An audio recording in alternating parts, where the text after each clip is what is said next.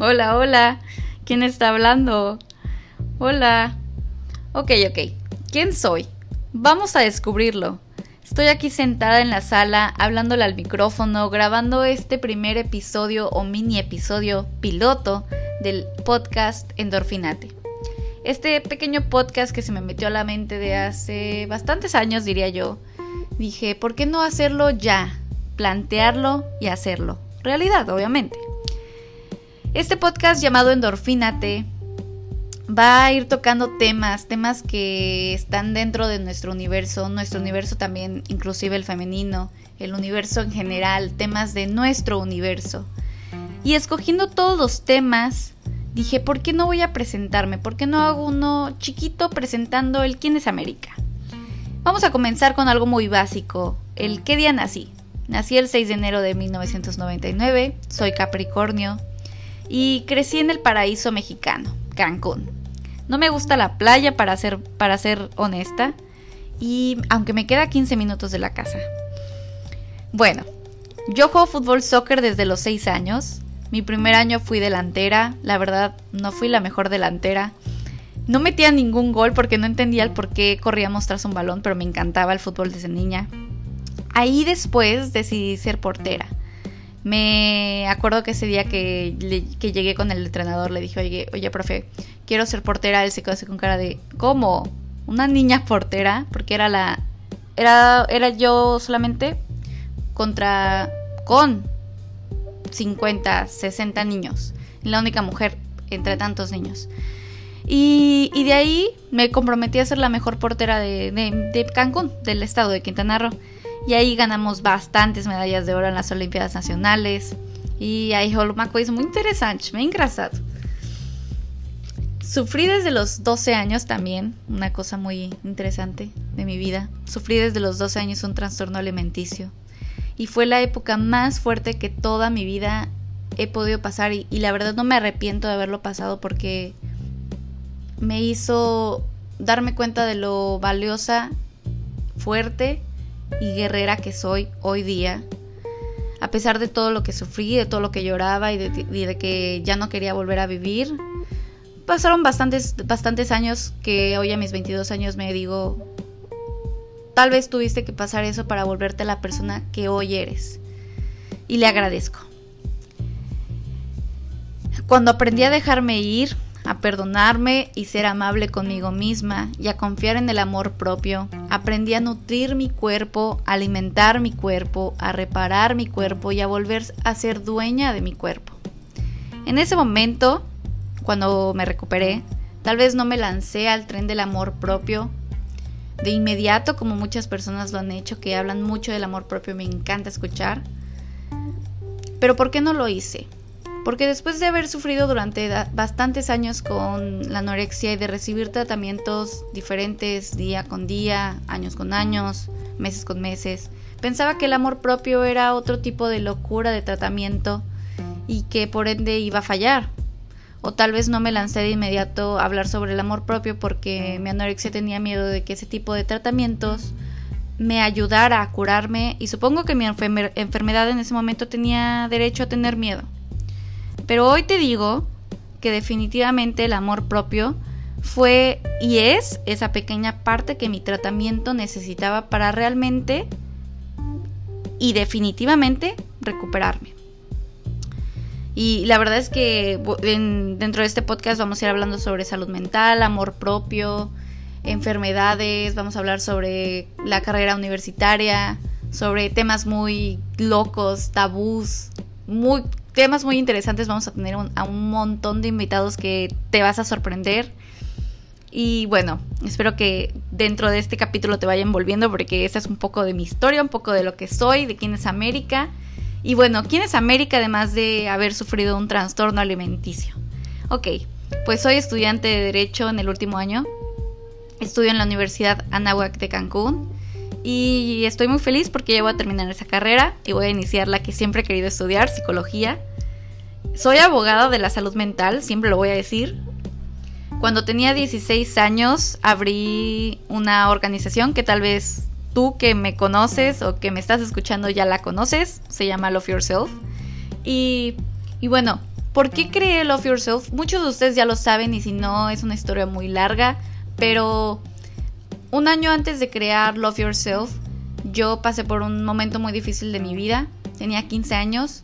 En el eh, ese, año, a esa edad, yo iba a fallecer. Bueno, no me acuerdo si iba a fallecer, pero lo único que me acuerdo es que el 14 de febrero del 2014 yo, yo me desmayé en un partido de fútbol. Yo estaba portereando y mi cabeza no aguantó el peso de mi cuerpo me acuerdo que dijeron que mi cuerpo y mi y no estaba recibiendo, mi cerebro no estaba recibiendo el suficiente oxígeno, no tenía proteínas, no tenía azúcares, por ende la enfermedad que me causó, que me causó este padecimiento, este hizo que en ese momento, en ese año, me descompusiera, si así se puede decir, como que no tenía fuerzas para estar parada en ese momento y menos para estar haciendo ejercicio.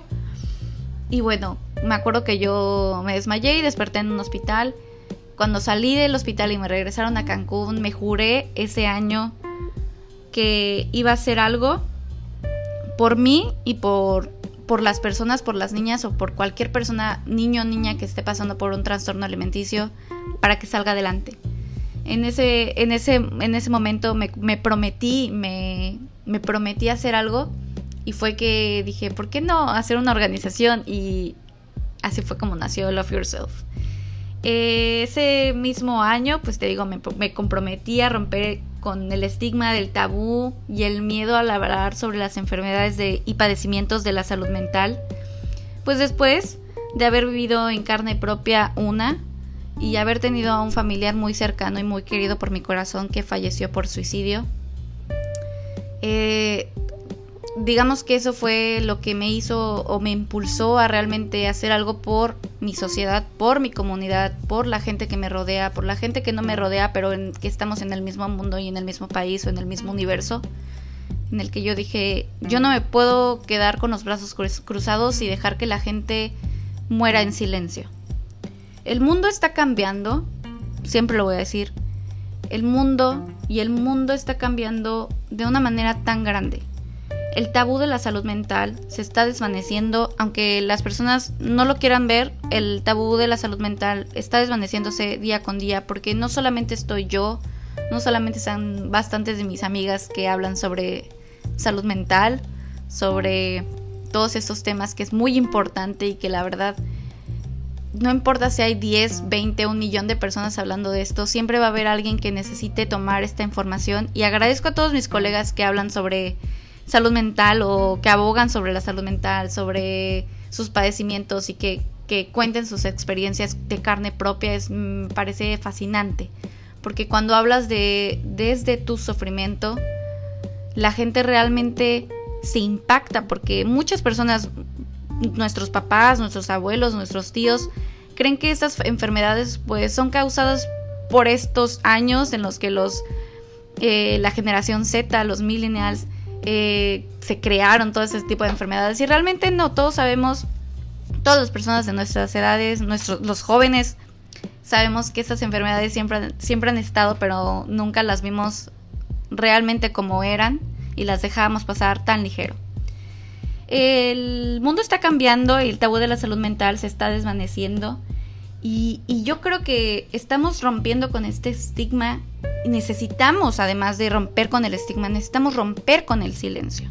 Porque la gente está muriendo. Muchas personas que, que conocemos, nuestros amigos, nuestros compañeros de la escuela, nuestros profesores, nuestros, no sé, cualquier persona que estemos, que conozcamos en la calle o que nos crucemos en la calle está pasando por un, por un sufrimiento y, y tal vez no vemos detrás de la pantalla, yo digo mucho esto, no vemos detrás de la pantalla quién está sufriendo. Y, este, y es algo súper importante que debemos de entender todos. Dentro de la pantalla solamente vemos personas, solamente vemos lo que la gente quiere que nosotros veamos, pero no sabemos si esas personas están pasando por algo. Ok, bueno, pues este tipo de enfermedades igual no se pueden apagar, están los 365 días del año y no tienen un día libre. Eh, la depresión, la ansiedad, los TCA y cualquier padecimiento está ahí día con día, hora con hora, 24 horas al día.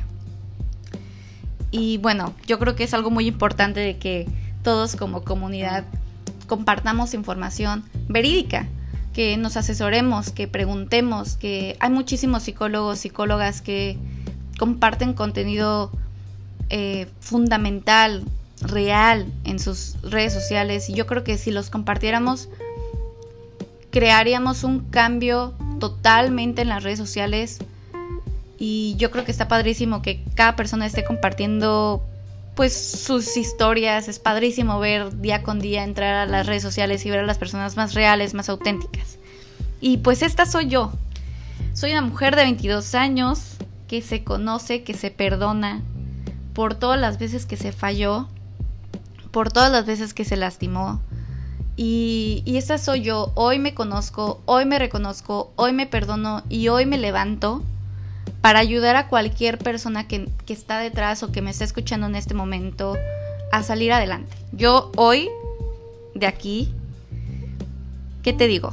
Me voy, estoy contentísima porque este episodio pues estoy grabándolo aquí en mi casa, estoy muy contenta, estoy emocionada porque pues son días difíciles ahorita en mi casa. Mi papá está en el hospital y no, hemos dormido, entonces yo estoy aquí haciendo esto para levantarme el ánimo, para hacer lo que más me gusta, compartir mi voz, compartir mi experiencia, pues esta soy yo. Cada lunes tendremos o estaré hablando y debatiendo con profesionales, con especialistas de la salud, con especialistas en cualquier tema y con amigos inclusivo, inclusive, perdón. Estaremos hablando sobre temas importantes, temas del universo. Espero que nos acompañes día con día, semana con semana. Te haré la misma pregunta. ¿Qué vas a hacer hoy por ti y por tu felicidad?